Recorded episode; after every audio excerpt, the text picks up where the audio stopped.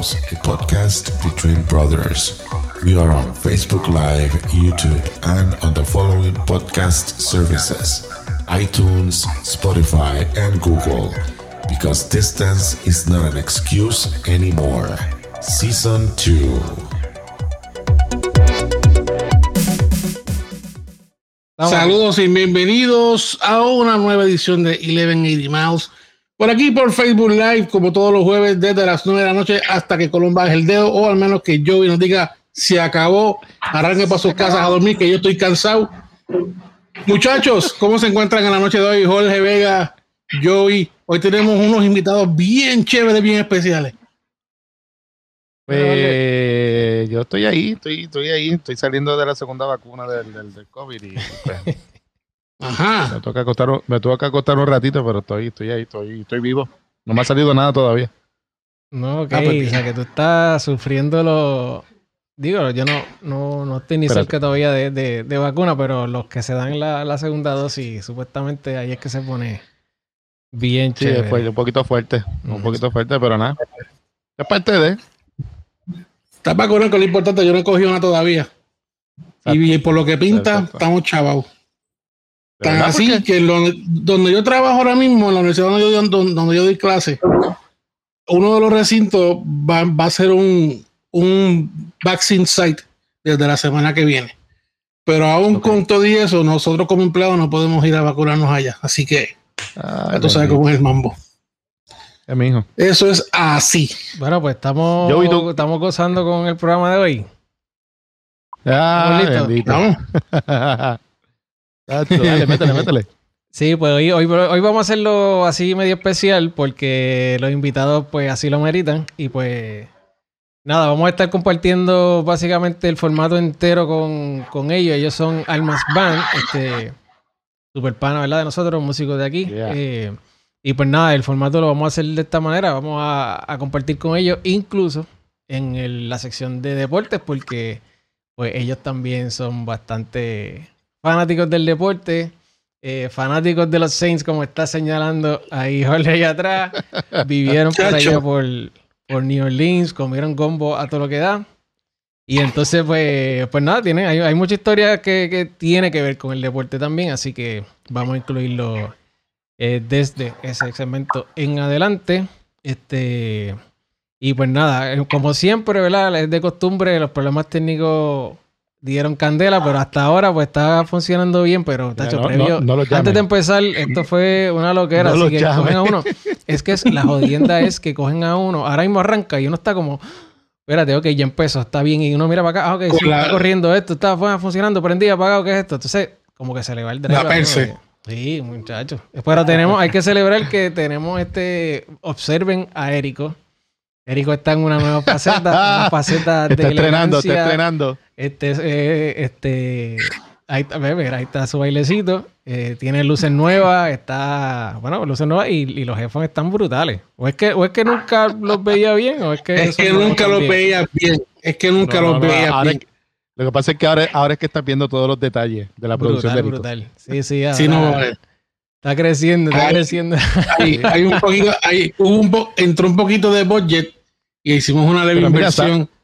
Pero ¿sabes qué? ¿Sabes qué? ¿Sabes qué? De, no- noso- de nosotros tres, el primero que compró equipo fue él.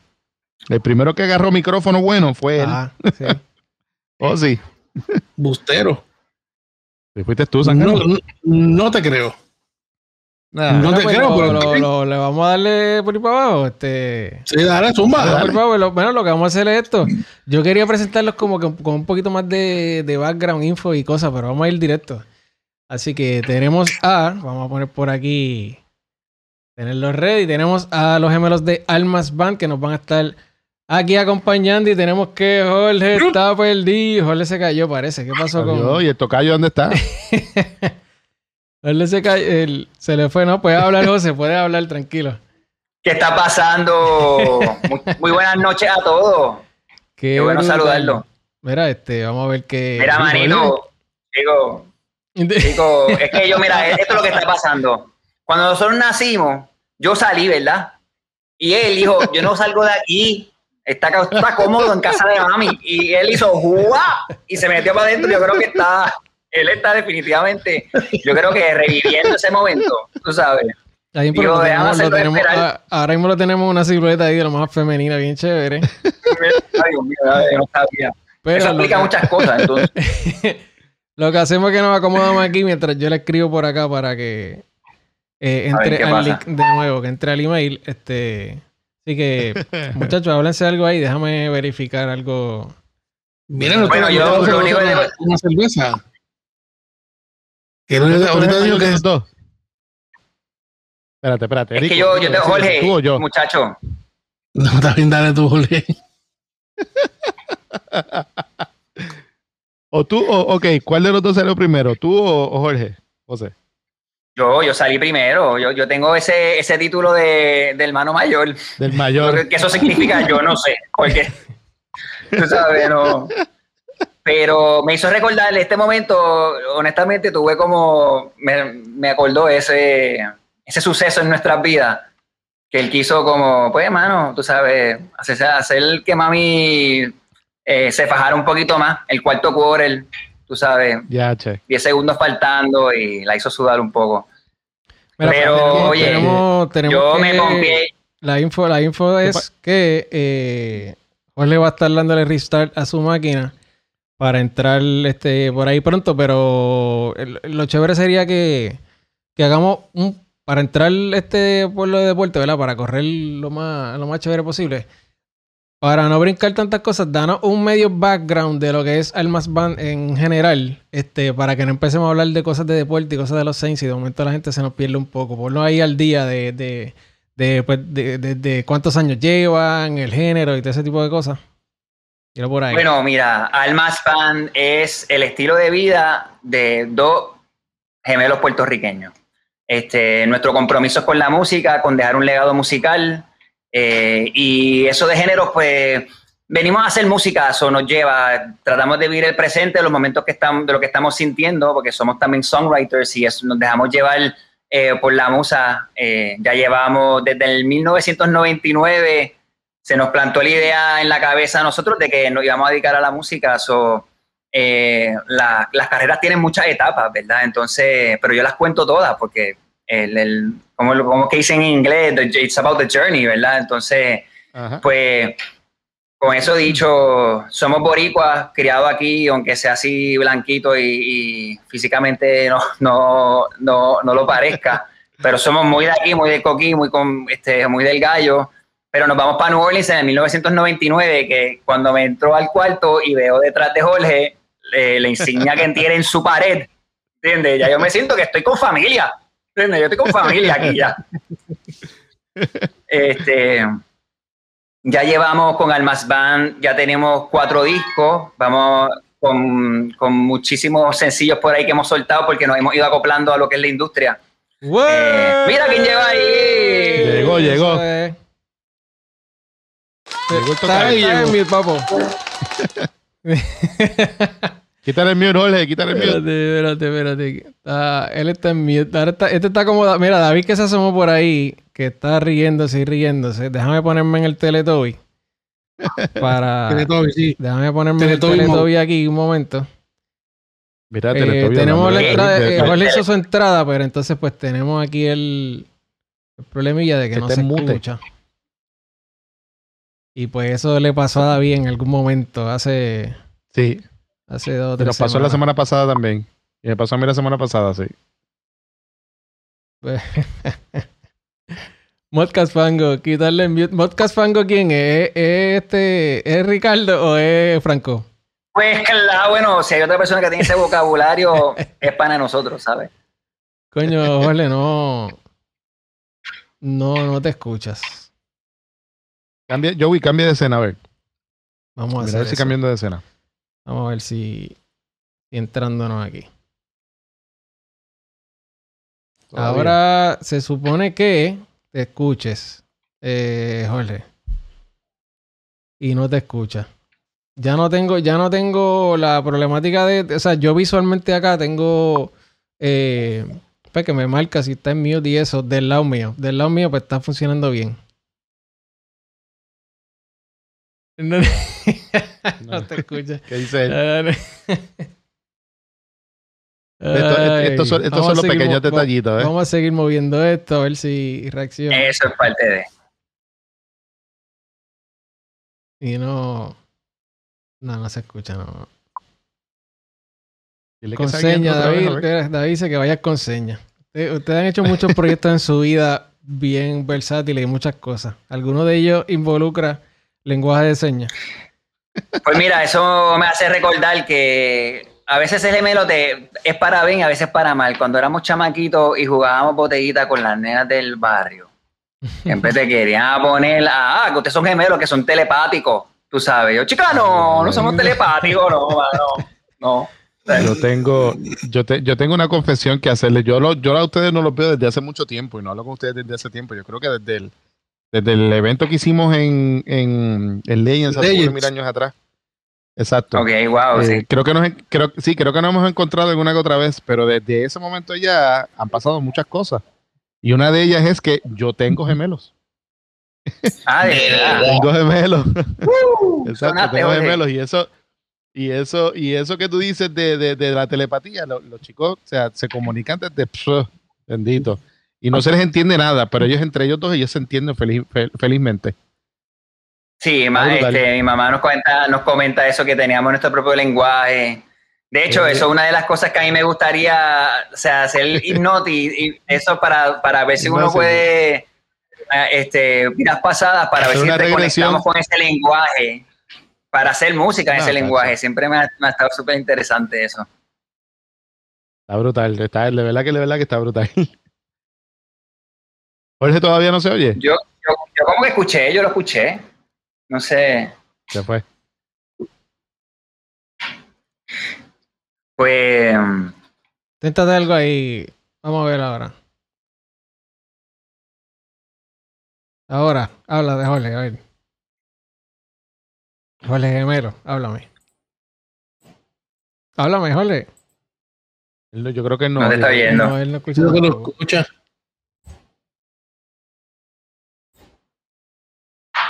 Trata de hablar.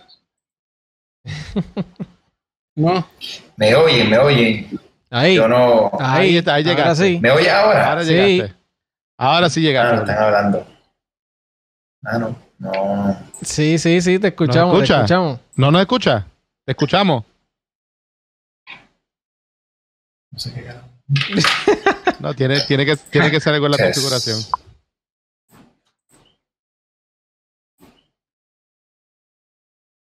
Bueno, continuamos en la batalla. Pero lo llegamos a escuchar. Si no, lo seguimos escuchando todavía. Él sigue Pasa que no nos escucha a nosotros, parece. Mm. Hablando, de, hablando de estas cosas, Joey, recuérdate que le debemos unos cinco minutos a David, ¿sabes? por, la vez que, por la vez que, sí, por la vez que, por la vez que, que, se le fue el audio y no, no pudimos terminar el programa. Sí que sí, David, no David.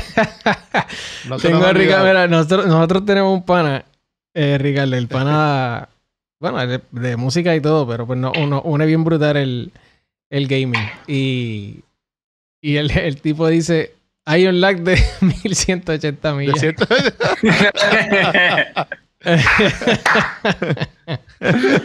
Ay, bendito. Mira que David se va a desquitar. Ay. Nada, él, él va a estar, le dije que, bueno, si se está comunicando aquí, espero que lo esté viendo que vuelve y entre y seguimos tirándolo por ahí, seguimos para adelante, porque si no, vamos, lo que vamos a hacer es para que Érico nos ponga el día de lo que está pasando en el Revolú, pues en el Revolú Deportivo, pues lo que hacemos es que pasamos entonces a... Ahí. Ok, eh, vamos a hablar un poquito de... Ahí está, vamos a ver si a ver si bregaba. A ver si... Habla ahora. ¿Me oyen? Sí. Ah, ahí estaba. Increíble, increíble. lo logramos. Bien, ver. Contra saludo a toda la gente. Esa conversación que estaban teniendo estaba exquisita. Yo no escuché nada, pero de seguro las caras. Fíjate, mira. Información. Que mucho aprendimos. Bueno, pues vamos, vamos, vamos a lo, vamos a lo que estamos ahí en los deportes para hablar con los muchachos un poquito de, de la experiencia Saints por ahí abajo. Pero dinos, ponnos al día más o menos lo que está pasando, Érico.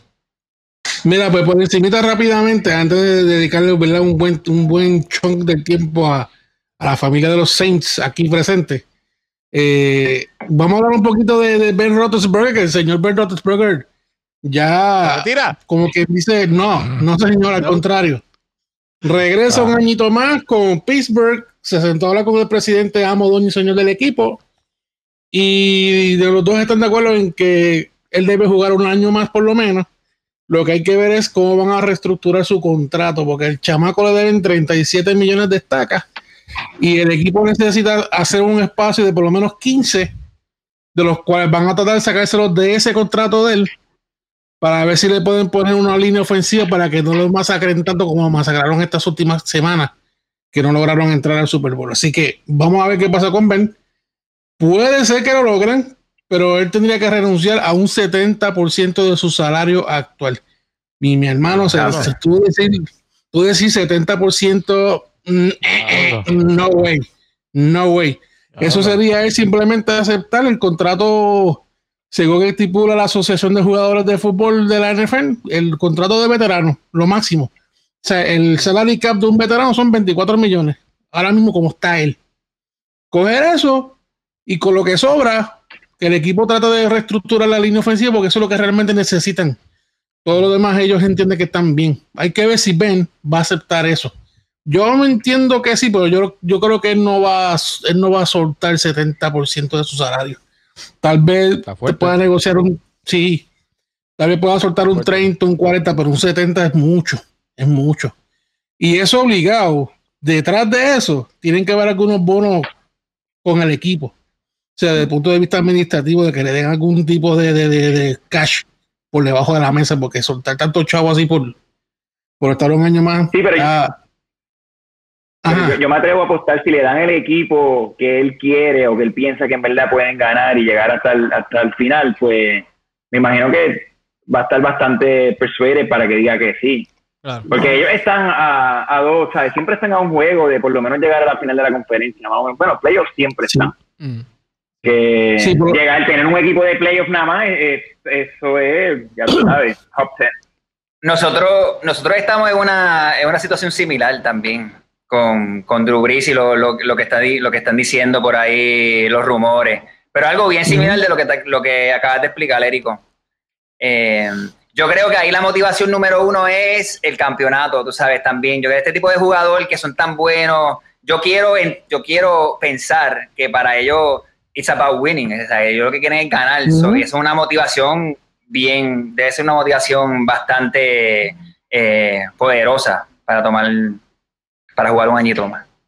Sí, no, definitivamente. Y más un equipo como Pittsburgh que llevan casi, yo creo que llevan ocho años consecutivos ganando la, división de ellos. Y se la, se la llevan. O sea, hay una división que tampoco es fácil.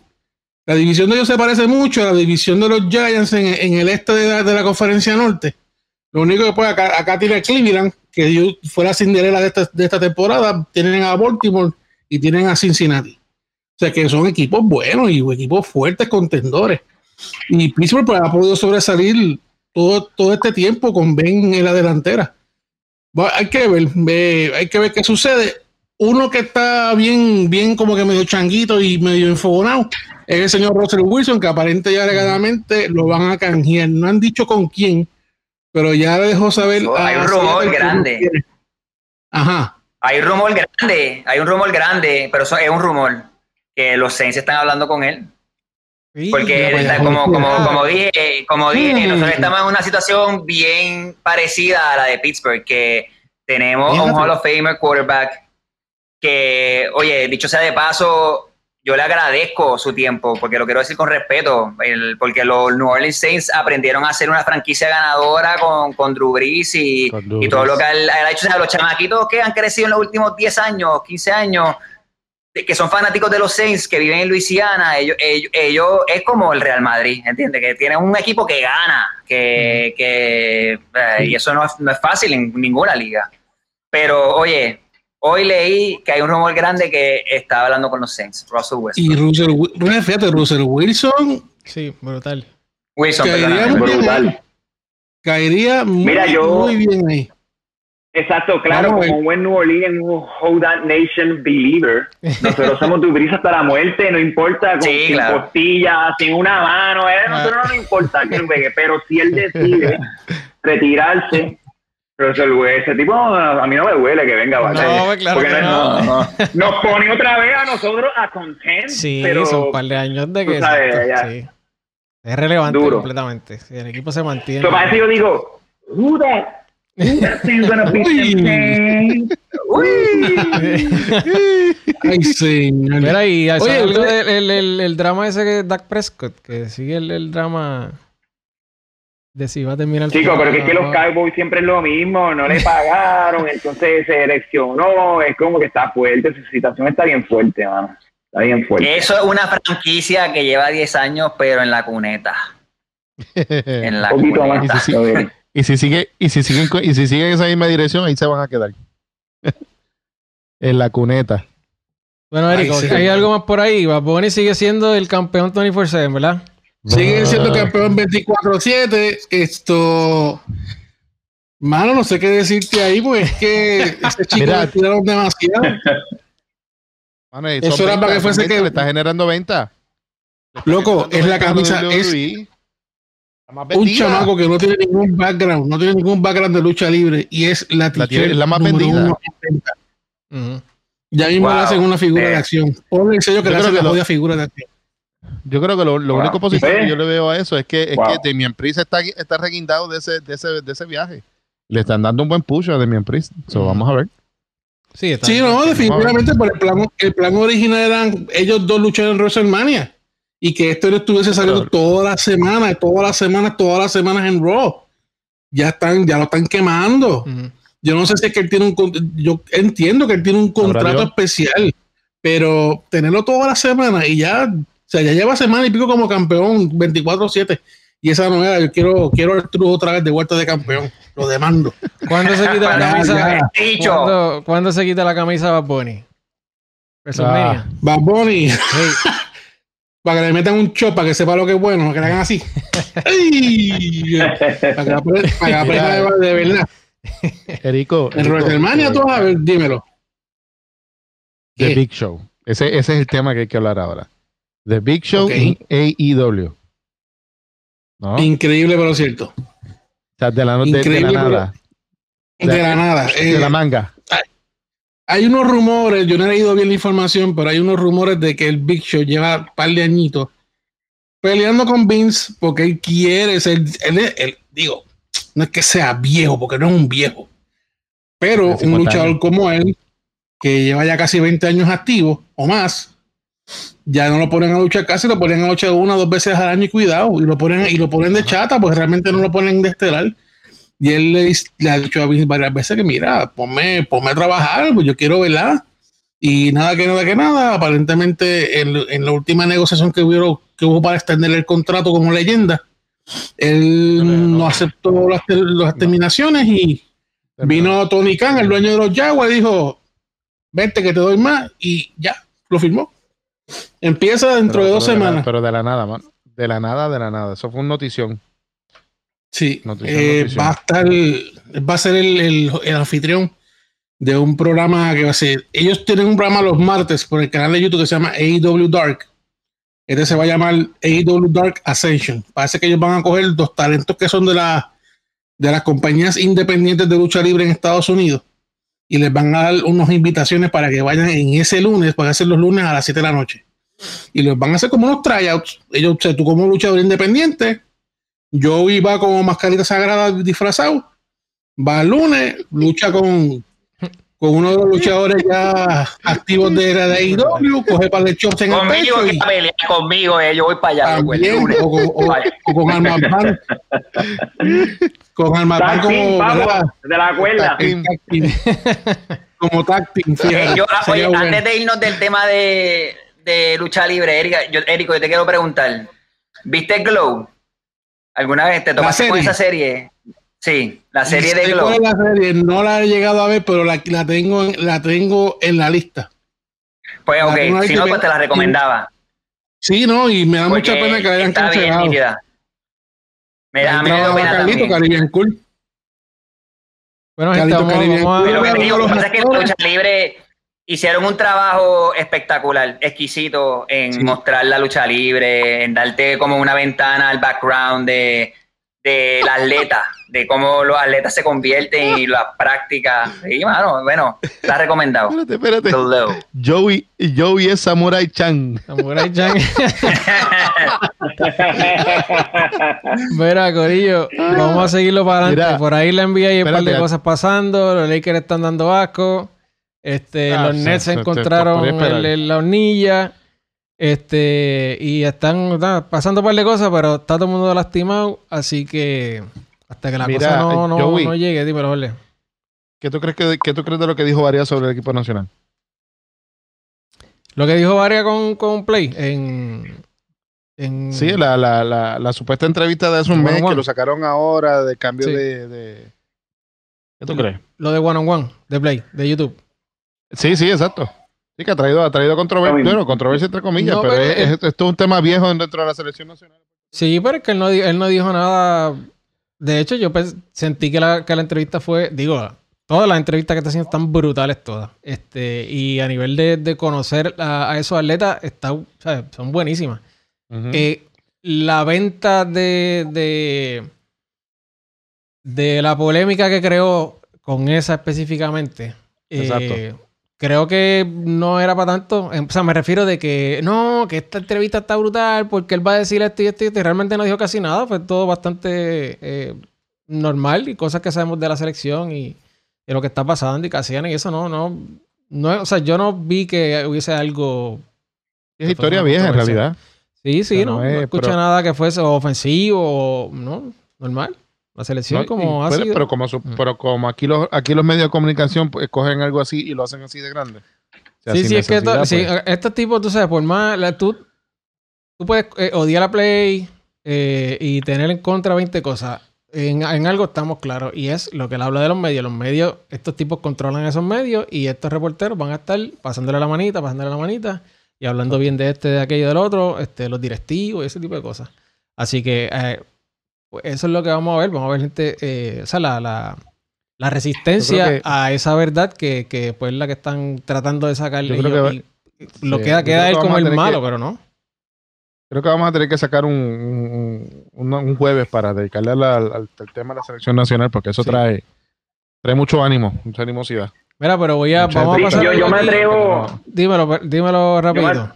Jorge que yo me atrevo, lo que está buscando el básquet, algo, una cara nueva, tú sabes, una lavadita de cara y eso para sentirse un poquito, para buscar el hope, eso es lo que yo me atrevo a decir, que ahí es lo que está pasando con el equipo, que quieren volver a sentirse que podemos ganar y, y ya dicen que pues, algunas personas que están adentro, pues hay que cambiarla, como es la vida. Voy a darle para adelante, voy a poner algo aquí rapidito eh, y vamos a comentar entonces...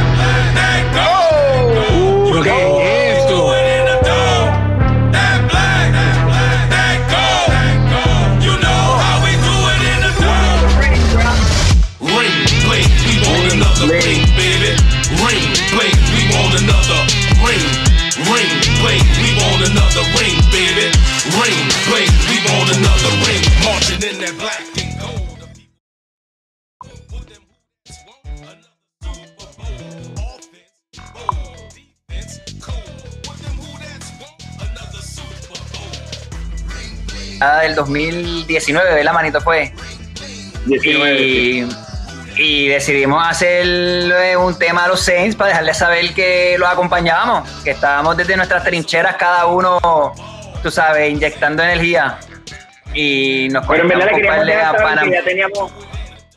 Perdóname, brother. estoy verificando algo aquí, a ver si están este David, tú que estás bien activo en, el, en la cuestión esa. ¿Tú escuchaste todo lo que estábamos hablando? Está más rapidito porque ya los baches de hoy me tienen ya bien cabronado. Así que por favor, Dave, me puedes dar la mano ahí, ya que tú has sido siempre bien proactivo. Si están escuchando, si no, lo que podemos hacer es salir completamente de, la canción. Dale, vamos a darle un poquito para atrás, José. Este, estabas comentando. ¿Se escuchaba? ¿Se escuchaba? Yo creo que no, porque es que había, una, unas cosas en mute exacto aquí y pues estaba tratando de pelear con eso. Me comentaste que ese, ese pedacito eh, de canción que sonaba bien nada a Almas Band, pero sí es una colaboración de ustedes, pero fue con toda la intención de que tuviese esa idiosincrasia, esa, ese sentido. Fue pensada para y, es pensada para el Dome. Si tú alguna vez has ido al Superdome a ver un juego en vivo de los Saints, esa canción te va a hacer mucho sentido, tú sabes. Estoy loco por él. Pues básicamente lo que estaba diciendo. pero pasé por allí. nice. Pero eh, básicamente nos juntamos con un montón de panas fanáticos de los, de los Saints de New Orleans y quisimos hacerle un homenaje. Básicamente esa temporada nos levantamos, y esto fue antes de la temporada, es como que cómo nosotros le vamos a decir el equipo que we want another ring, que queremos celebrar, que este es nuestro año y que estamos con, con ellos en todas las trincheras del, de, de, donde sea. Y básicamente pues salió ese proyecto y, nada, una chulería. No suena, suena bien diferente al Mass Band, pero that's what we want to do, we want to hacer música, ¿entiendes? Como que no importando mucho el género. Y, manito, Sí, no, yo lo que quería añadir es que le estábamos dejando saber a los Saints que teníamos el dedo listo. ¿Sabes cuánto ya cuánto full yo he hecho con el dedo? ¿sabes? ¿no? Ya, ha pasado el, el 09, ya han pasado más de 10 años, como que tenemos un equipo brutal muchos años pasados, entonces, si no son los reps, somos nosotros, viene Tampa Bay a jugar como un, equipo de embuste, ya tú sabes, ah, vamos, tú sabes, a ganarle a todo el mundo. Bueno, pues entonces. Está que no repiten. Ajá, exactamente. no, que no de nuevo que está por ahí vacilando. Pero, eh, eh, oye, para, para cerrarlo del tema, pues es con la energía de, de, un chant y lo cool es que todos los días de los juegos nos poníamos, la escuchábamos antes. En Nueva Orleans los ah. panas los ponían en, básicamente en, en, donde viven, en sus barrios y pues era como para compartirla con la comunidad.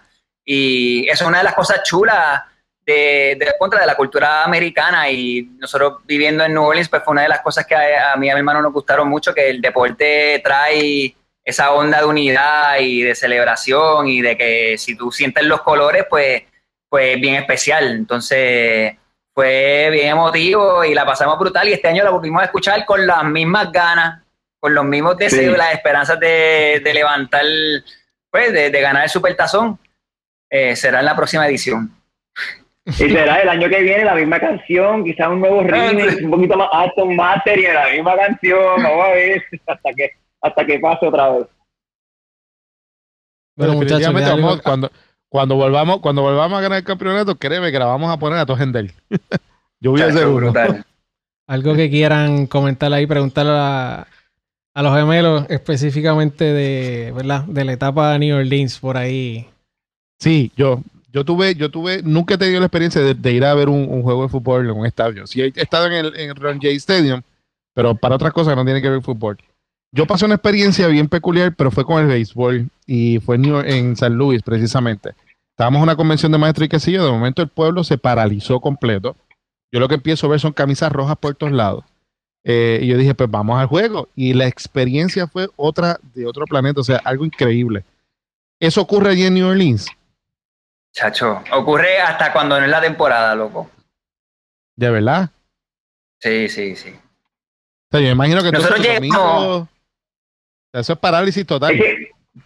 pero nosotros fue bien complicado, porque cuando nosotros llegamos a Nueva Orleans fue como en el 99 y todavía los Saints no eran, no, no teníamos esa winning mentality, el equipo todavía, éramos, la primera vez que nosotros fuimos al estadio, eh, todavía los fanáticos, yo me acuerdo, a nosotros nos chocó mucho, le decían los Aints y se ponían los, los paperbacks en la cabeza y eso, porque en verdad nosotros éramos bien flojos, bien flojos. Entonces ese fue el primer año, porque nosotros llegamos en el 99 y yo creo que ya para el 2000, 2001 es que vino Aaron Brooks a jugar el quarterback número 2 de que era el, Yo me acuerdo si nosotros no la encontrábamos andando acá rato y era como que, chico, vete a dormir, mano, vete a dormir, bro.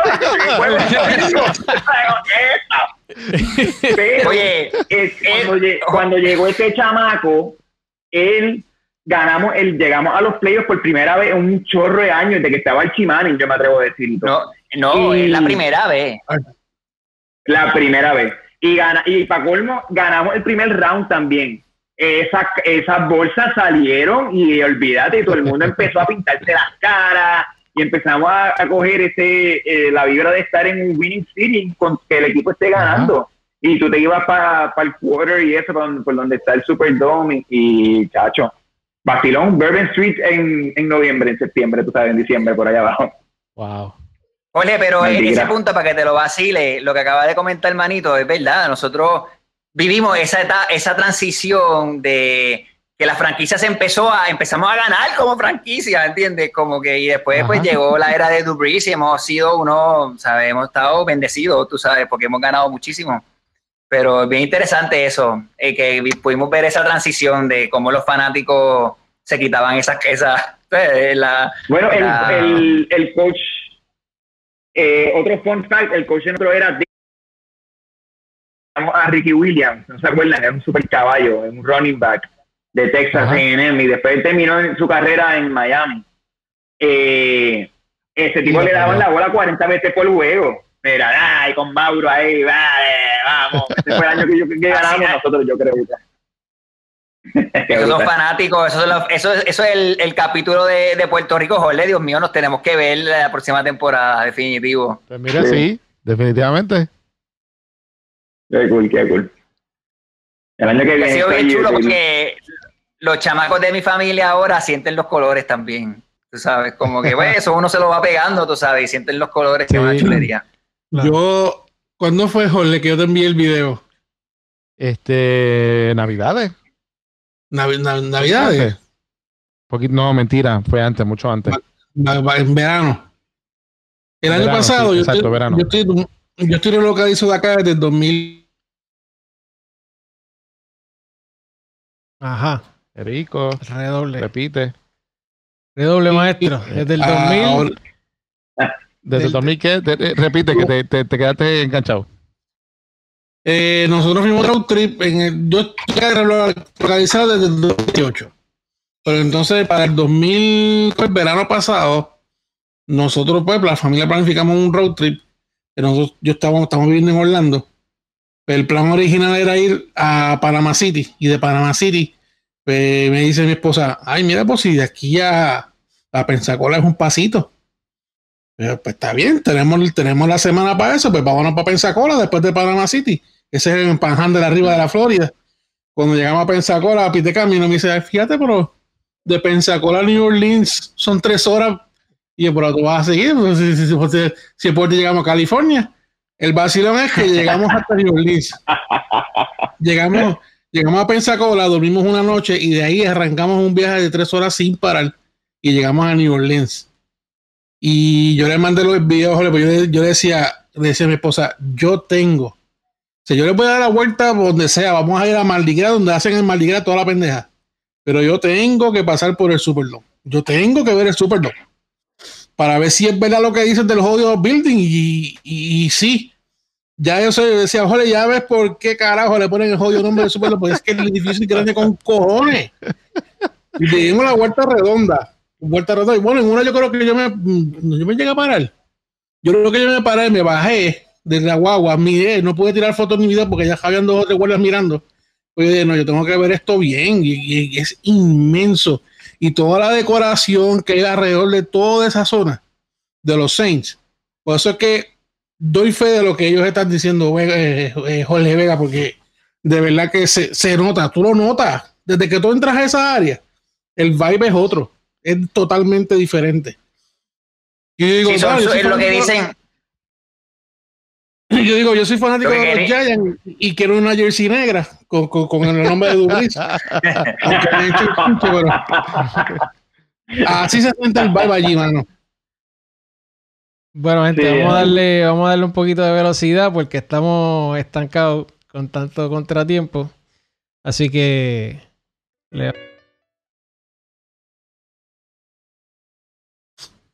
Bueno. Eh, ¿Qué tú crees, Jorge, entonces? Si métele el auspicio por ahí para abajo para darle... Dale rapidito, sí. Lo hacemos rapidito. Bueno, Eleven Eddie Mouse. Eleven Eddie Mouse es auspiciado por Telañecos y Paper in Bloom. Telañecos hace eh, muñequitos en tela hechos a mano, cosidos a mano. Paper in Bloom trabaja jabones y cremas artesanales, eh, orgánicos y papel reciclado. Trabajo en el papel reciclado. Eh, Paper in Bloom y Telañecos los puedes conseguir de esa misma forma en Facebook, en Instagram y si quieres ser parte de la familia de Chroma Stereo, puedes enviarnos un email a info at para que seas parte de la familia de Chroma Stereo, seas parte de los episodios de los productores, info at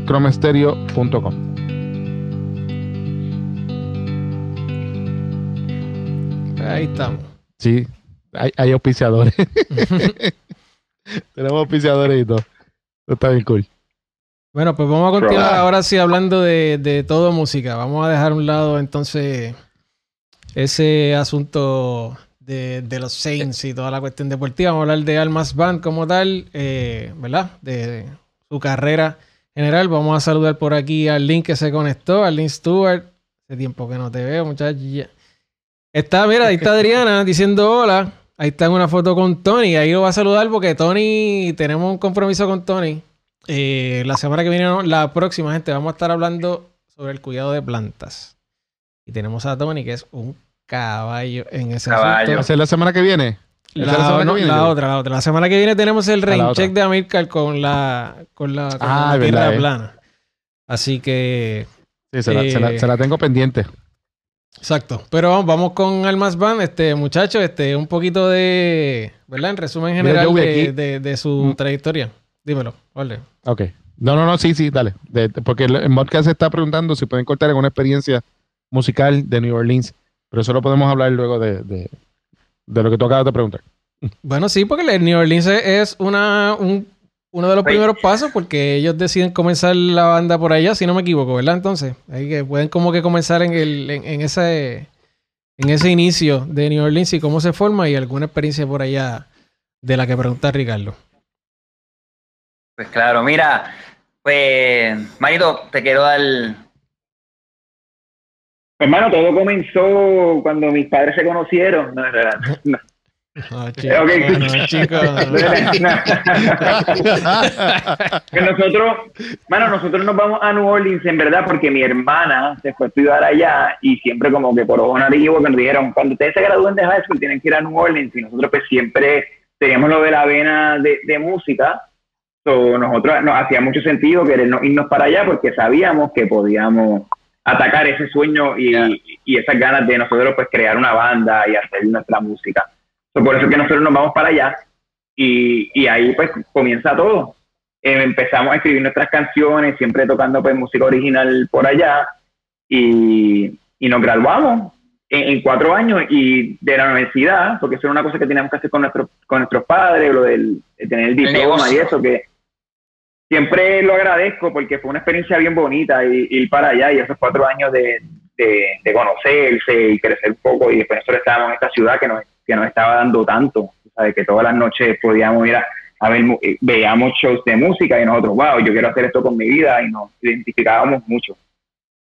So, por ahí pasó, cuando nos graduamos anyway, pues decidimos hasta quedarnos porque dijimos, pues hermano, nosotros queremos ser música, vamos a quedarnos aquí, why not? Esto es una de las mecas de, de la música del mundo y más en ese lado. Y, y nos quedamos y empezamos a, bueno, empezamos a organizar ahí a grabar el disco. Yes. Sí, ahí nos llevó, tú sabes, una de las diferencias de New Orleans como ciudad al resto del mundo es que la música no es un lujo, es una necesidad. O sea, ya está, o sea, está metido dentro de la cultura como una necesidad eh, para la ciudad como tal. Y con eso te lo explico, de que allí hay oportunidad de guisos desde la mañana, guisos de, de, desayuno hasta por la noche, ¿entiendes? Entonces hay una, básicamente hay mucha exposición, hay mucho trabajo porque lo necesita la gente. Y a nosotros eso pues nos, llamaba mucho la atención, eso es lo que nos, nos encendía. Yo, recuerdo el, nosotros entrar, llegar a la universidad y el segundo o el tercer día había un concierto de funk en, el patio de la escuela y, y Jorge y yo fuimos y dijimos, wow, ok, mano, estamos donde tenemos que estar, tú sabes, como que fue algo bien, bien, bien con mucha, o sea, nos dio mucha energía. Y allí a romper a tocar, hermano, tocamos como, ¿verdad, Manito? Era, chacho, todo, tocábamos, trabajamos un teatro, tocábamos eh, muchísimo los fines de semana, este, y por ahí le dimos. Sí, una de las experiencias bien nítidas de tocando es que nosotros tuvimos tanto tiempo y nosotros, de la nada, hubo una época, como dos años, que todos los actos que venían a House of Blues a tocar que cantaban música en español, pues nos llamaban a nosotros para abrir los shows. Entonces fue una ah, experiencia bien. rock and roll de, nuestra vida, porque de la nada estaba pasando Juanes por ahí, Carlos Vive, hasta el mismo Rubén Blades, que no, cuando él estaba con el disco Mundo, yo no sé si ese disco que es una olla eh, nosotros eh, de la nada estábamos teniendo esa, esa experiencia de, de estar todo, tocando pues mucho todas las noches, por la escuela y, toda la vaina. Pero yo diría que está una de las experiencias más nítidas de New Orleans, ellos tienen un festival que se llama el Voodoo Fest, que, que todavía está, y nosotros pues, no, nos llamaron, we were the o sea, nos, nos, contrataron, y eso, yo me acuerdo que esa fue como que la primera experiencia de nosotros de sentirnos eh, en esta vida de rock and roll. Estábamos tan contentos cuando terminó el guiso. Eh, por eso que era grande, era una tarima grande, que es la primera vez que estábamos en un stage y había un, en la televisión con el numerito para que tú supieras que te faltaban cinco minutos, tú sabes, esa clase de, experiencia. El stage manager ahí tirándote los, los dedos, mira, mira, y nosotros, ¡ay! Estamos aquí la brutal. Pero eso todavía, cuando pienso en Nueva y hacen esa pregunta de de que fue, me acuerdo que fue bien especial. Nosotros estábamos en Cloud9, como dicen. Right. Brutal. Oigan, el, y no, eh, pues no, no, Ajá. No, no te No. no sé. Estabas diciendo que New Orleans. Ando, ando. Bueno, sí que, que nosotros pues nos, nos, inspiró muchísimo, tú sabes. No, pero continúa, dime la pregunta, seguimos, dale. ¿qué no, exacto, que, que menciona, mencionas que, que, la música era una, una, necesidad. Hay mucha gente que no, que no sabe que New Orleans es una de las ciudades más, más pobres de Estados Unidos, el, el, estado en realidad. Este. ¿Qué, ¿qué de eso eh, ustedes pudieron experimentar? Eh, y obviamente, ¿qué pudieron hacer con, con su música, eh, con, con esa esa sensación de, de, necesidad que hay en la, en la ciudad. Eh, como que no, no, entendí bien la pregunta. Este, mucha gente, yo creo que, mucha gente, yo creo que lo que Jorge quiere decir es, ajá. creo que lo que Jorge quiere, quiere decir es si, ¿verdad? El estatus social que, que, está experimentando la ciudad como tal de Nueva Orleans sirvió o aún sirve como influencia dentro de la música de ustedes. Exacto. Oh, sí, definitivo, definitivo. Y queda, entre más pasa el tiempo, la, los aprendizajes, las enseñanzas que estuvimos por allá eh, están saliendo a, la luz en el trabajo que estamos exponiendo.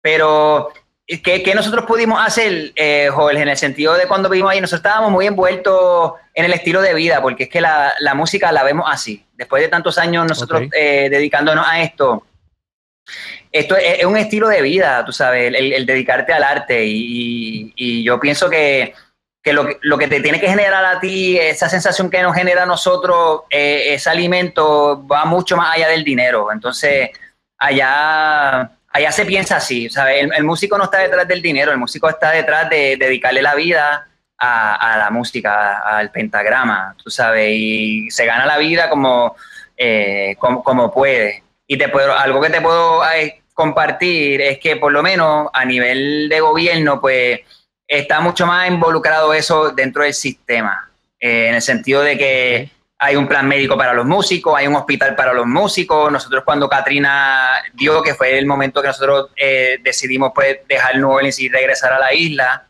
eh, pues hubo mucha ayuda y hay mucha concentración para el músico, tú sabes, como, como todas las ciudades, no es perfecto, pero te puedo decir que, que es, hay, hay, hay, un enfoque, claro, porque se reconoce que la ciudad eh, básicamente vive del entretenimiento, o sea, en la manera que, que básicamente la ciudad se nutre del entretenimiento, ese es el turismo de New Orleans, tú vas a New Orleans para ver la comida, para comer la comida y escuchar su música Y por eso es que yo te estaba comentando sobre que es una necesidad. Tú te das cuenta como turista, tú vas a ir allí y vas a ver bandas en vivo, pero tú no vas a ver a uno, tú vas a ver a un grupo de músicos, ¿entiendes? Como que es diferente y lo vas a ver en los ensambles, tú sabes, como que de repente tú vas a ir a un sitio donde hay 12, o sea, parece una orquesta de, por, decir algo, la orquesta de Rubén Blades, tú sabes, un, un chinchorro, ¿entiendes? Como que, y, y se, pero, pero como, como, como todas ciudades tienen su, su definición, pues eso es lo que lo define, mano. Y, y te das cuenta que,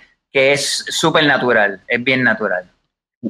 Y obviamente, y obviamente eso está, eso eso está en su, en su, en su sangre, literalmente, porque, porque mucha de la música que ustedes hacen se, se tiene ese vibe eh, con que es con New Orleans, o sea, mira para allá, la foto, esa foto está brutal. Ay, gracias. Sí, mano, we celebrate diversity through music, tú sabes, para juntar a diferentes generaciones, y siempre ha sido como el mission statement de nosotros. Y bueno, nosotros hemos cambiado mucho entre nuestros discos y, me atrevo a decir, porque después de nuestra era de New Orleans, nosotros nos mudamos para Miami a grabar nuestro primer disco Semilla. Y eso fue para el 2006. Entonces, pues ahí tuvimos una experiencia y fue la primera vez que, que, nosotros cogimos todo lo que nosotros estábamos haciendo en New Orleans por todos esos años, cogimos, una, cogimos 11 canciones y la fuimos y la grabamos con unas oportunidades que se nos causaron. Ahí nosotros estábamos viajando pues, para Costa Rica, íbamos para México y eso, por las puertas que se nos estaban abriendo, estábamos atendiendo esa faceta de, nosotros. Y, y, después del transcurso que estábamos haciendo todos esos viajes y eso, pasaron como dos años y ahí regresamos a Puerto Rico a vivir y tocamos Semilla un tiempo y aquí empezamos a conocer a todo el mundo, reconectamos con Joey, que by the way, Joey y nosotros jugábamos fútbol americano juntos no sé si lo dijeron al principio. Espérate, espérate, espérate, Pero no me no la, no la pude preparar para tirarla, para tirarla oficial acá. No me porque literalmente ahí fue. Mano, tratan de tirar la foto, fue que se jodió la cámara y tú. Mano, pasó un evento antes de empezar la cuestión, pero. Anda, Ahí tienen a. El 70 soy yo. Y entonces las dos, de, la, de la fila de arriba, las dos esquinas son estos dos muchachitos. Pues, o sea, yo y José y yo somos amigos, somos de los amigos más viejos. Yo, yo soy de tus amigos más viejos. Yo me atrevo a apostar. Nos seguimos viendo. Mira, pero que, ah, que divertido. Eso, eso pasa con el gatito que tengo al lado. Ah, es mi amigo más viejo. una, una, una anécdota bien chévere de nuestro momento, de cuando estábamos viviendo en Miami grabando el disco. Eh, nosotros pues, estábamos tocando la escena ya mucho, pero en eso mis padres tenían un RV y nosotros nos mudamos, mi hermano y yo, con otro amigo de nosotros que era baterista, para el RV. Para nosotros montamos la batería, los amplificadores adentro de ese espacio así para practicar antes de ir al estudio y que fue una experiencia eh, bien divertida, bien nítida, y nosotros íbamos del RV para el estudio y regresamos, estuvimos así como un mes y medio, que fue, esa fue la manera que grabamos ese disco. Pero entonces cuando ya nos mudamos a Puerto Rico, eh, tocamos Semillas, estuvimos tocándolo pues, bastante tiempo y ahí empezamos a reconectar con Joey, y ahí es que como para el 2009 nos empezamos a organizar y empezamos a trabajar con Joey y David Marrero el disco de Audio Tour. Ese fue nuestro segundo disco, nuestro Long Play que fue una experiencia bien nítida, que nos metíamos en nuestro apartamentito de Miramar ahí a, practicar todas las canciones, después teníamos meetings y ah, pues vamos a grabar esta, estas 10, tú sabes. Bueno, y ese fue, fue el, el primer proyecto de Oxlab que nos metimos ahí, que, que nos metimos, ya lo, es verdad, mala mía. o sea, que nos metimos ahí en Oxlab, en, en, casa del productor Dave Marrero, y nos metimos como dos semanas, todos dormimos en el piso, eso la pasamos bacho de bello. O sea, esa, por eso es que te digo que es un estilo de vida, y para mí esos son los, los tesoros, mano. Me encanta haber podido tener esa experiencia, y te lo digo, lo haría otra vez. Lo hago, pero, o sea, o sea sin pensarlo. Mira, David dice que quiere un RV. él, recibía los emails de nosotros en el RV, él no estaba, no estaba. Mira, una de las cosas que, una de las anécdotas de Diablo Tour, que en, empezando en esta entrevista y eso, empezando en, nuestro pasado, qué canciones me gustan mucho y eso, pues nosotros tenemos una canción en ese disco que se llama Calma, que es una de mis favoritas, Y yo me acuerdo, no me olvido, la primera que cuando la estábamos montando, estábamos Joey, José y yo, y nuestro panita eh, Joel, que, que, estaba también en la banda para ese tiempo, y empezamos a hacer el beat de, de calma y eso, y nosotros nos, yo me acuerdo, nos estábamos, Joey, que sabe que siempre está, él piensa mucho en su mente y esas cosas, pero esos días estábamos así. esos días del mundo. Sí, eso, en, esos momentos que tú sabes que, oh my God, esos 15 segundos de música están cabrones. That's right, baby. Mira, yo les quería, les quería hacer una pregunta de que va dirigida a, algunos títulos de, de, sus canciones. Esos nombres de algunas canciones. Ustedes, tienen, tienen, ¿verdad? No, es como que tampoco tanto, pero sí tienen bastantes canciones con algunos títulos como raros, especiales, con algún detalle que yo lo estoy preguntando porque yo no sé tampoco. Pero ahora, o sea, lo digo porque mencionaste Calma. Y, y pues, por ejemplo, canciones que ¿verdad? había apuntado por aquí, Calma, 1816, eh, este, Hastings Place, la de Warning, de Mel, Kokiri Village. O sea, hay, ¿qué, es, ¿qué hay detrás de esos nombres? Son nombres como que tienen, que tener un significado bien oh. particular de algo. Sí, sí, lo tiene. sí, porque Calma, o sea, a lo que voy con, mencionan calma, obviamente, una palabra muy. Antes de Pedro Capó y antes de estas cuestiones. Pero calma, el, nombre es C, la rayita, y entonces alma. Que ese tipo de, detalles, ¿qué es lo que está pasando detrás de esos nombres por ahí? Pues cuando estábamos escribiendo esa canción, lo de C, rayita, alma, era porque estábamos también coming to the sense, que estábamos, el, el nombre de nosotros es almas. Eh, almas. Antes era almas gemelas, pero nosotros nos llamamos almas. Para nosotros siempre ha sido bien importante porque es algo que compartimos con todo el mundo. Y antes nosotros estamos diciendo que nosotros queremos celebrar la diversidad eh, juntando generaciones a través de la música. Pues nosotros siempre nos sentíamos identificados con ese nombre. Y por eso es que lo de calma era como que yo lo vi, y me acuerdo cuando lo estaba escribiendo, pues tú sabes que yo duro en, en los papeles y lo escribí bastante separado. Calma lo escribí separado. Y yo, ay, mira qué bufiado, si calma tiene la palabra alma. Y yo, tremendo, mano, como que me identifiqué y, y así se quedó. Entonces, manito, voy a decir una y después tú dices la otra. Otra canción que mencionaste, 1816 Hastings Place, pues esa es la dirección de nosotros de Nueva Orleans cuando nos mudamos de los dorms a vivir en Magazine Street, eh, allá, y esa es nuestra dirección, que por eso es que tenemos una casa club ahí con nuestro y uno de nuestros mejores amigos que se llama Ángel Collazo, que ya nosotros, no es que la pasábamos bien, es que la pasábamos bien, no venga a decir. Era monumental, es estupendo. Es monumental.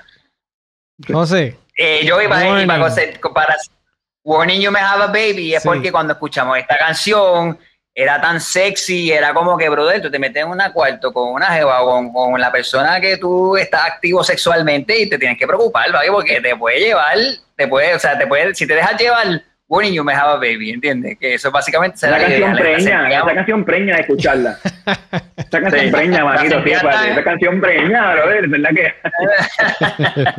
Tenía por ahí también a sí, mano, para hablarte claro Coquiribileche, pues, hermano, es, es, un homenaje a Zelda este, y a los lugares de Zelda. Somos muy fans de, eh, de Nintendo. Legend of Zelda ha sido una de, esas franquicias que, hasta el día de hoy sigue, sigue con nosotros y honestamente eso era como un, homenaje a, una de las aldeas de Zelda.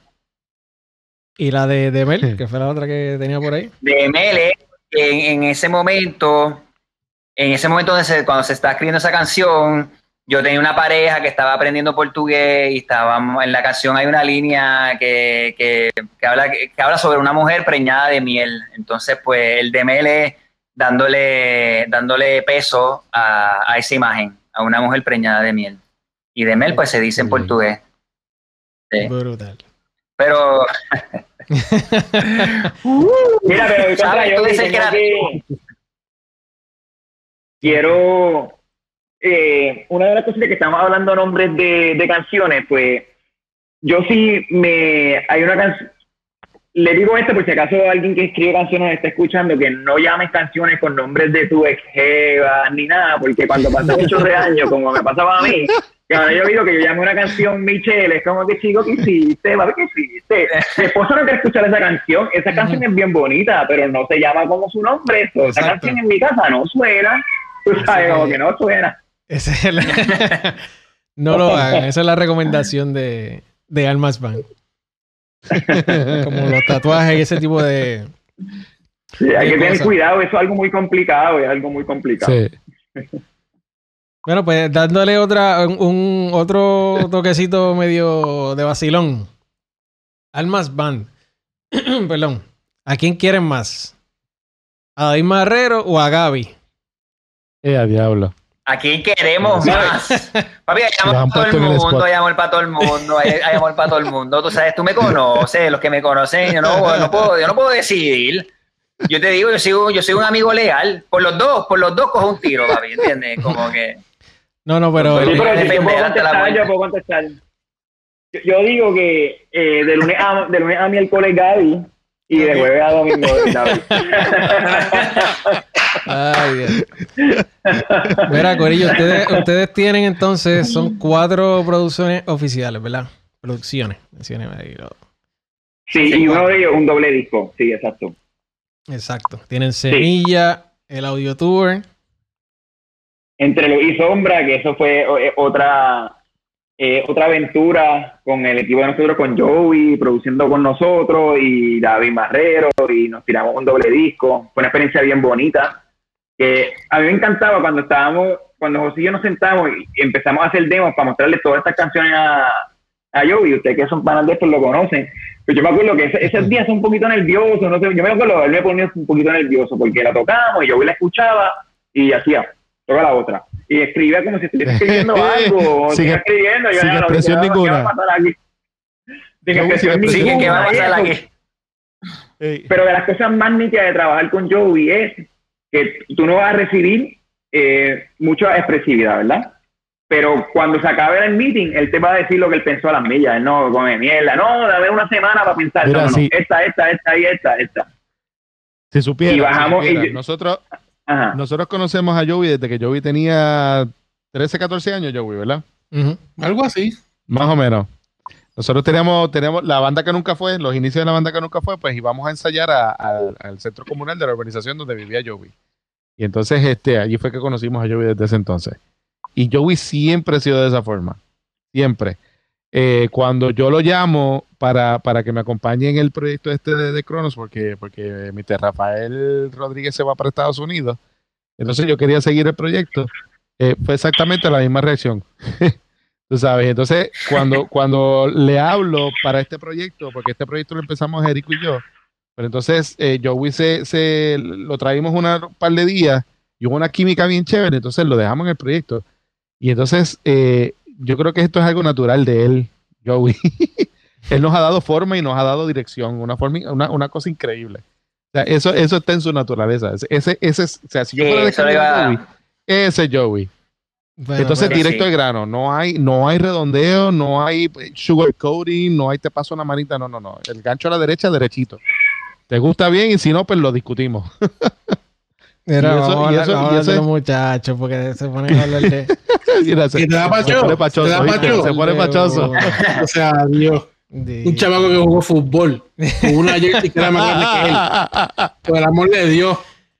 Yo Mira, eh, gente, muchachos, ustedes han tenido una carrera bien particular, interesante, digamos, por, bueno, ustedes pues es parte de, lo que ustedes quieren siempre representar, que es la diversidad.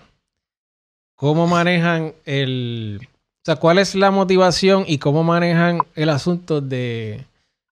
Después con cada, con cada producción, ahí, aunque puede haber una esencia y todo, pero hay unos cambios grandes, ¿verdad? De momento hay ciertas... Eh, se incorporan cosas que no pasaban antes.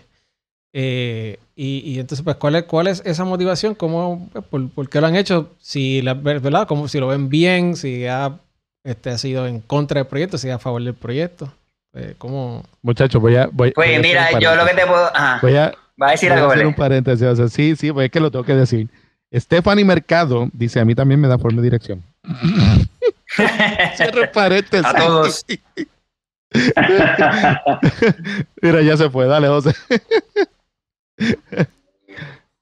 Pues mira, con, referente al, proyecto, y nosotros somos bien leales a, lo que sentimos, honestamente, porque el, proyecto, como dije al principio, es, lo que a nosotros nos interesa es dejar un legado musical, dejar eh, eh, lo que nosotros queremos compartir y tenemos dentro. Entonces, por ende, pues vamos a, lo que estamos sintiendo en el momento, mano. Entonces, y tratar de hacer una manera, hacer música bien honesta. Entonces, yo siempre me he visto como, como un músico que hace música. Entonces, claro, las tendencias y, mis experiencias de vida van a dictar ese material que, nosotros estamos que, que, vamos a estar lanzando.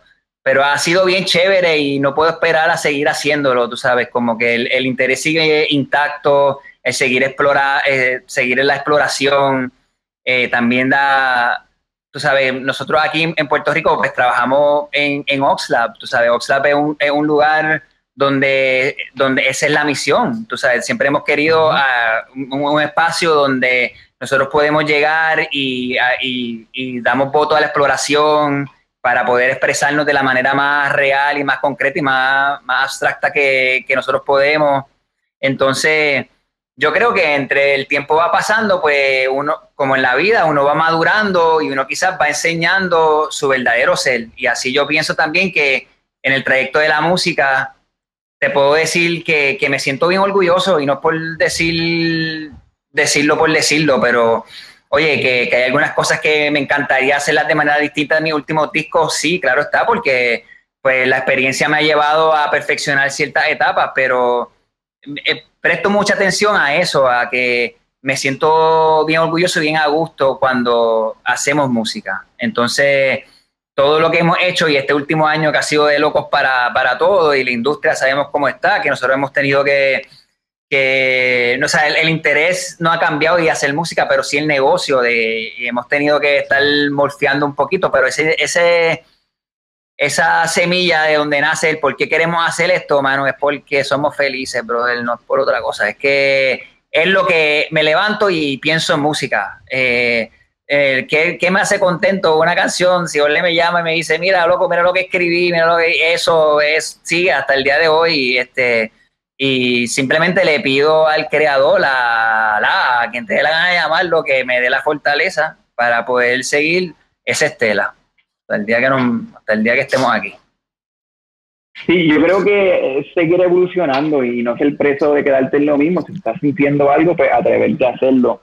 En un, nivel muy personal, eh, yo, yo, quiero estar haciendo música que esté conmigo a la edad que tengo, las experiencias que tengo. Soy, yo quiero sentir de esta manera. Por ejemplo, nosotros estuvimos haciendo el disco, nosotros hicimos un disco que se llamaba Entre y Sombra, que era una obra que la pensamos mucho. Nosotros nos sentábamos, tuvimos mucha muchos meetings de cómo íbamos a presentar esta obra y era la manera que nosotros nos sentíamos. Escribimos dos discos, uno de luz, el otro de sombra. Y cuando terminamos esa obra y mi hermano y yo nos sentamos a discutir, mano, ¿qué queremos hacer ahora? Nosotros, mano, siempre habíamos querido hacer un disco de funk, por ejemplo. Y nosotros dijimos, ¿y qué nos está esperando? ¿Cómo hacerlo? No, no hay nada que nos, que nos está aguantando para hacerlo. Y ahí, sin darnos cuenta, volvimos a estar otra vez eufóricos, como que sí, mano, vamos a meterle mano, claro que sí y, y seguido para, y sigue, como siempre, nunca hemos tenido miedo de improvisar, y ahí estábamos, y por eso que los cambios vienen, para no tener miedo de, de seguir evolucionando. Qué brutal. Eso es espectacular. Yo creo que yo creo que por eso, yo creo que por eso es que nos, nos conectamos también con cuando nos conocimos allá en Legends.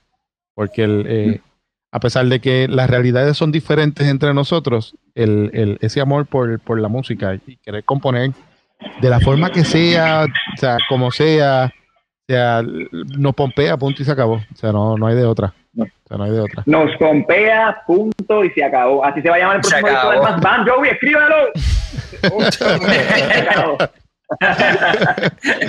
Olvídate de eso, 2022. Brutal. bueno, gente, ¿y qué es lo que hace Almas ahora mismo? ¿Qué es lo más reciente, lo más reciente que esté corriendo y lo más reciente que vaya a estar pasando que no, que la gente todavía no conozca, ¿verdad? ¿Qué es lo que ya está nuevo que pueda la gente accesar y qué es lo que viene pronto? Pues por ahí, chacho, algo que dejar Manito, eh, bueno, eh, mi brother es papá, so tenemos una nueva inspiración en la creación de canciones. Uh. Ahora te lo pongo, ya, ya te puse, manito, dale. Mira, ok, Almas Band llevamos trabajando con, con, mucho, con mucho énfasis. Acabamos de tener unas sesiones bien productivas, bien increíbles en Oxlab hace dos semanas, o sea, sacando un material que estamos sumamente contentos y bien emocionados de mostrarlo con el público, con, o sea, con todos nuestros fanáticos. Eh, pero lo vamos a estar lanzando a través del año, ¿ok? So, básicamente eso. Hicimos un álbum, pero no lo vamos a lanzar todo de una. Vamos a estar dándole de poquito en poquito para poder estar comunicándonos con los fanáticos durante el año. Estamos ajustándonos un poco a cómo se está moviendo el, pues, el negocio hoy en día. Eh, no, no voy a dar mucha, mucha lata en esto, pero nosotros hemos tenido que repensar un poco nuestras estrategias porque nuestro negocio se tornaba en presentaciones en vivo y al no tener presentaciones en vivo, pues hemos tenido que, que sentarnos un ratito, pensar y analizar cómo lo vamos a hacer y con eso les quiero decir que venimos con un masacote, masacote, ¿entiendes? Estamos bien motivados y ya tan temprano como abril y mayo vamos a estar lanzando este el material nuevo que, que va a venir por ahí. ¿Ahí? Brutal. Ah, ahora mismo tenemos pues las producciones más recientes que tenemos afuera, es una canción que se llama You Owe Me Money, que es de, todavía es el funk, eh, es una, un llamado a todos, a nosotros los músicos, sabes que tenemos los, productores siempre, uno va a ir a tocar y siempre tenemos que, que, escuchar, mira, pues te pago la semana que viene, como que, bro, o sea, you owe me money, bro, como que, uh, entonces, como que si no me vas a pagar, tienes que bailarme, bailame ahora, bailame ahora, o sea, you owe me money, mm, pues entonces, al estilo nuevo que nosotros estamos haciendo, nosotros tenemos un show en vivo bien energético. Yo creo que ahí es cuando nosotros estamos at our best, tú sabes, como que tenemos una, una manera de presentar nuestro show y tenemos una sensibilidad de, para que tú seas parte de, que creo que es algo que si no, la, si no lo han visto, eh, los estoy invitando, por favor. Y si no les gustamos, no pasa nada, inviten a sus enemigos, pero de seguro les va a gustar algo. pero también, y quería, yo, yo mencioné pues, porque esto me emociona mucho, pues nosotros tenemos un integrante nuevo en la familia, que me ha dejado, el hijo de, mi hermano, y también, pues durante la pandemia y eso, eh, eh, mi, el brother escribió una canción bien bonita, pues para dedicársela a su hijo, y, le dimos el, el Alba Treatment y eso, y me la, me la mostró, y montamos algo, que fue algo bien emotivo, bien bonito, nosotros como familia que vivimos también. So, ahí está, todo está en Spotify. Si quieren un Apple Music. ¿Esa es Estrellas en Revuelo? Estrellas en Revuelo, sí. Eso está en nuestro canal de YouTube, para el que la quiera escuchar. Eso fue uno de esos proyectos de, de quarantine, tú sabes. De cuarentena, sí. Cuando empezábamos a bregar con esta nueva realidad. Ah. Muy bonita la canción, de hecho. ah, muchas gracias, me encanta. Sí, muy bonita la canción. Encantado de que la escuchen, de verdad. Pero yo de verdad, mira, mano, loco por tocar, yo no sé cómo ustedes se sienten, pero esto es un ya, yo, a todos los músicos y eso, yo, yo hago esto para sentir la vibra de la gente, ¿entiendes? Como que loco por hacer eso. Nosotros no, nos encanta mucho presentarnos en vivo, es gran parte de lo que nos gusta hacer, tú sabes, y por qué no, y por qué nos enlistamos en esta carrera, tú sabes, esa sensación de, de simplemente entregarte y no me importa si hay nadie o 80 mil personas, es la misma entrega todas las noches. O cuando tan pronto nos podamos ver, a todos los que nos están escuchando, los invitamos, pasen, pasen, que vamos a explotar de la alegría, ¿entiendes? Pues tiene que, tiene que saber para entonces dejar, de, exacto, dejar, dejarle saber a, a las personas que nos siguen y darle publicidad hasta más no poder porque eso hace falta. Hace falta un buen, buen espacio de música buena. Eh, tacho, hace falta así. Yo creo que para fin de año, yo creo que, yo creo que para fin de año, yo creo que poco a poco entiendo yo que ya se deben ir retomando, ¿verdad? las escenas y, y volver otra vez a las andanzas y al ataque, como dicen por ahí. Eh, yo creo que estamos por, por terminar, pues yo les quiero preguntar dos cositas a los muchachos, bien, bien rapidito. Número uno, ¿cómo es la comunidad puertorriqueña en New Orleans? Y número dos, ¿estarían dispuestos a volver a la ciudad de New Orleans a seguir tocando su música? Ok, eh, tocar, yo, yo voy a... De nosotros ir a tocar eh, era uno de los planes que siempre teníamos. Nosotros, por lo menos un año sí, un año no, pues tratábamos, tratábamos de ir a antes de, claro, de la pandemia. Íbamos a Nueva Orleans a, tocar nuestra música, actually, porque el disco de nosotros de Funk Defender lo grabamos allá en el Musicians Village, que eso es un sitio que es una organización que abrieron en el Ninth Ward, que fue donde el, el levy se rompió cuando pasó Katrina. Hicieron una organización allá en Nueva Orleans, que imagínense que aquí en Puerto Rico pues ponen una cancha de baloncesto en el mismo medio y ponen el parque de pelota. Pues allá eh, el mismo medio de la organización es un estudio, que si tú vives ahí, pues lo puedes usar y también es una escuela y es un estudio pues top notch, tú sabes. Que, que nosotros fuimos para allá. Mira, las fotos que está, que está enseñando el podcast ahora por Facebook, esas son, esa fue una de nuestras presentaciones, la última gira que tuvimos por allá en Nueva Orleans. Eh, en la, ahorita estamos hablando de la experiencia y eso, pues nosotros tenemos el show de nosotros en papeles, ahora cualquier cosita, pues bueno, vamos para allá, montamos una banda, ensayamos, eh, pues allá en pues tenemos muchos amigos, gracias a Dios, y eso se nos hace bastante facilito hacer eso, pero eso, el, pues, ahí estamos. Bueno, una de, las una de, de las cosas bien, eh, bien chéveres en nuestra carrera que nos ha pasado es que las fotos que está enseñando el podcast ahora, eh, ese concierto es en el Ellis Marsalis Center of Music, ¿verdad? Entonces, nosotros grabamos ese, el disco Funk Defender, nosotros lo grabamos en ese estudio. Que, mano, fue, tuvo un reconocimiento de, la mejor producción del 2017 en ese estudio, ¿verdad? Y nos invitan a presentar el disco en, que es el show que están viendo en la, en la foto, ¿verdad?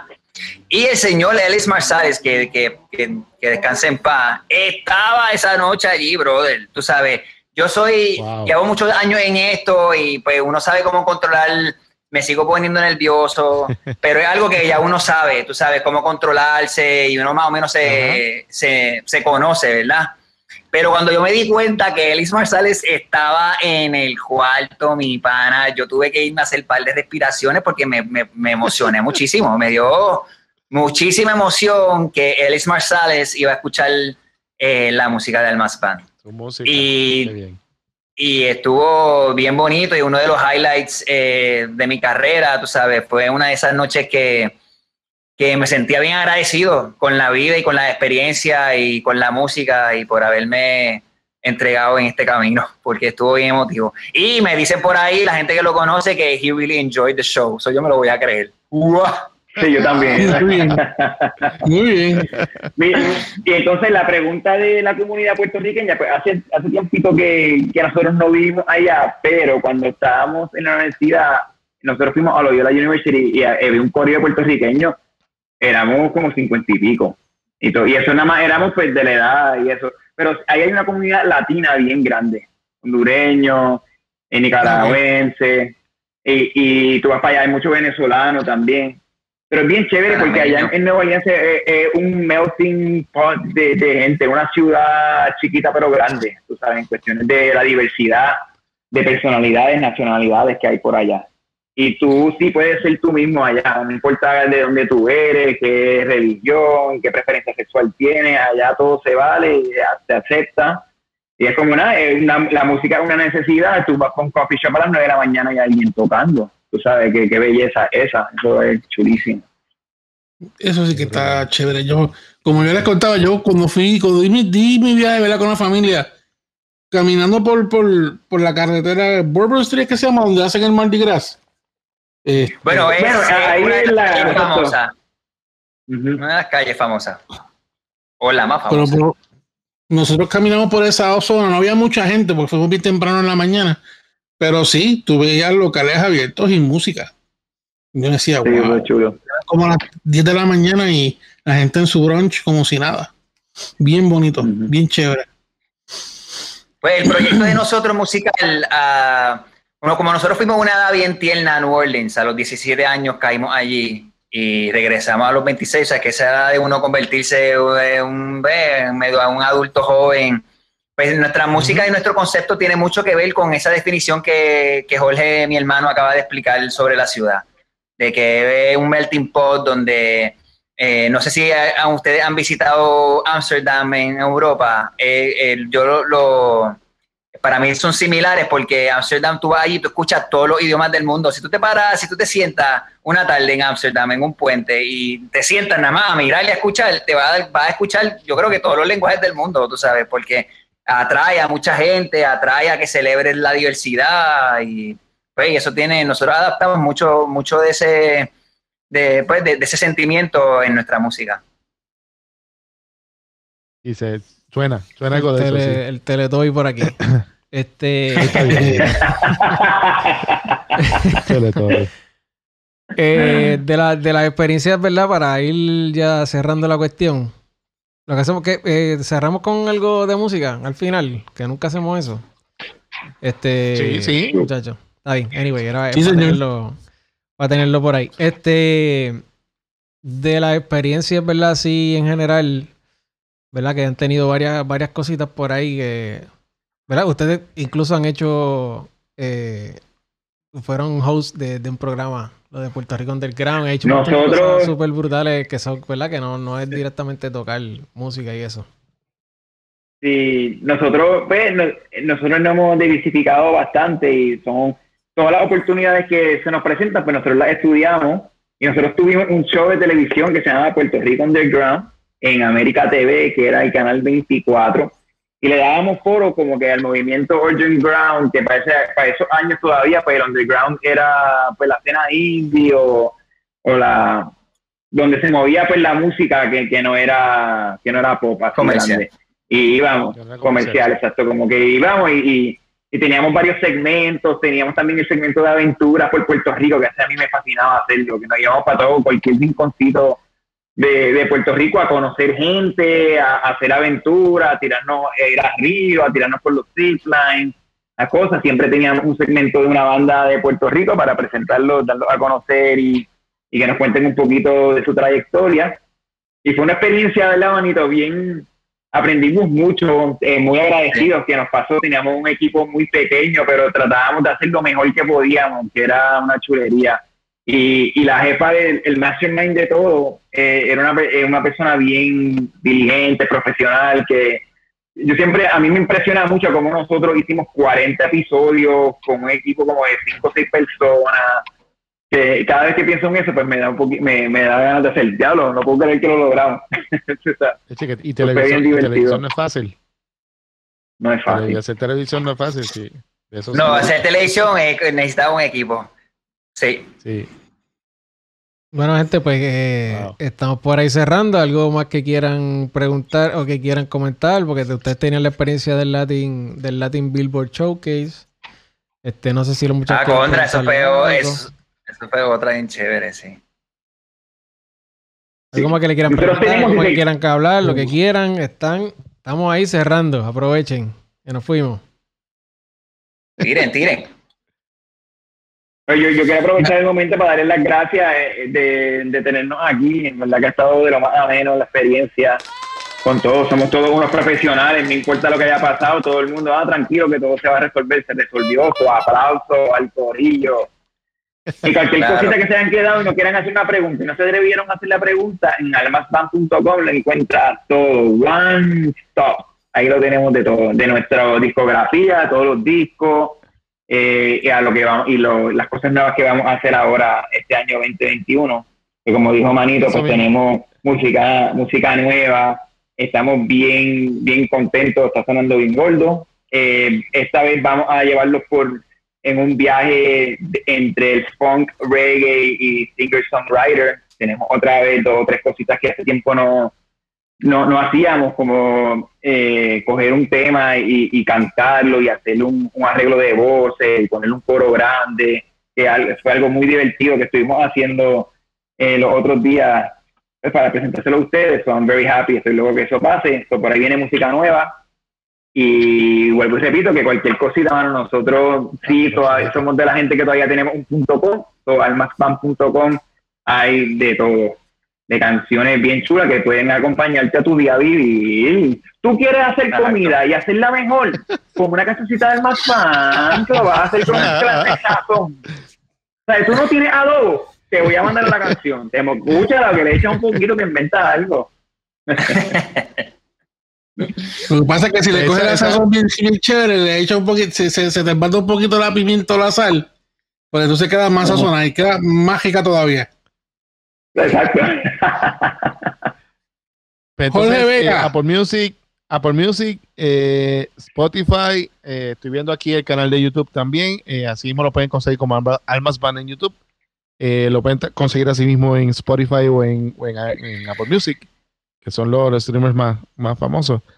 Instagram, ahí tenemos la información, Facebook y sobre todo almasband.com. Así que ahí está.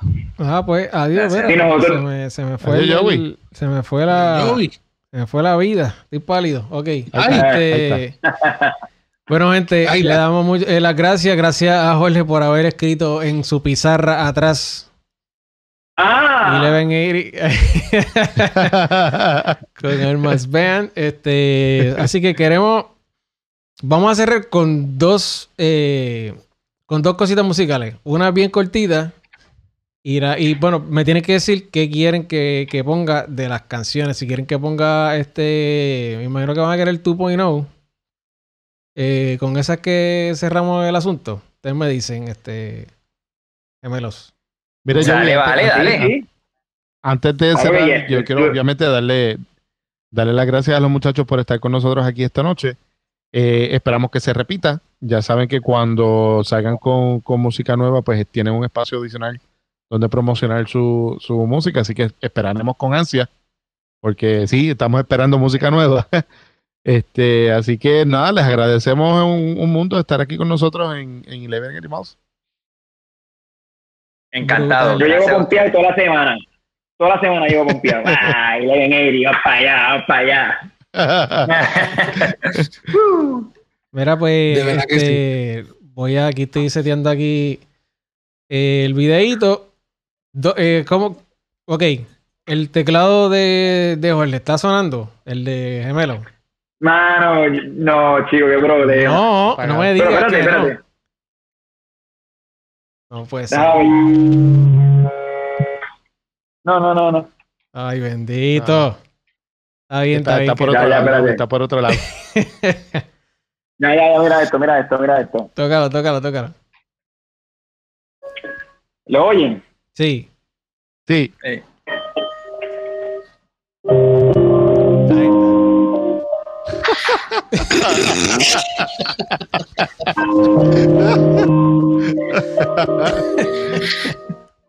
No. Mira, cuidado, cuidado, que, cuidado que nos banean con los derechos de autor. ok, pero paramos, paramos. Ahí está ahí. Oye, mira, muchachos, Richard Max, Richard Max, eh, hold on to the Max. Exacto. Y yo quiero, yo quiero dejarles saber que cuando yo aprendí a tocar esta canción nuevamente, que encontré un librito con la partitura de las primeras llamadas, ¿quién fue? A Joey. Grabó un videito, checate esto. Y yo vi después, cinco minutos después, te grabó un videito tocando la ¡Di la verdad! ¡Di la verdad! es muy cierto, muy cierto. Eso es. Pero pues, Érico, llévatelo. Antes de. Bueno, muchachos, cerramos con esta pieza musical de la gran banda Almas Band. Chicos, gracias por estar con nosotros. Los esperamos próximamente por aquí por 1180 Miles. Será entonces hasta la próxima. Llévatelo, yo, uy. Llévatelo tus.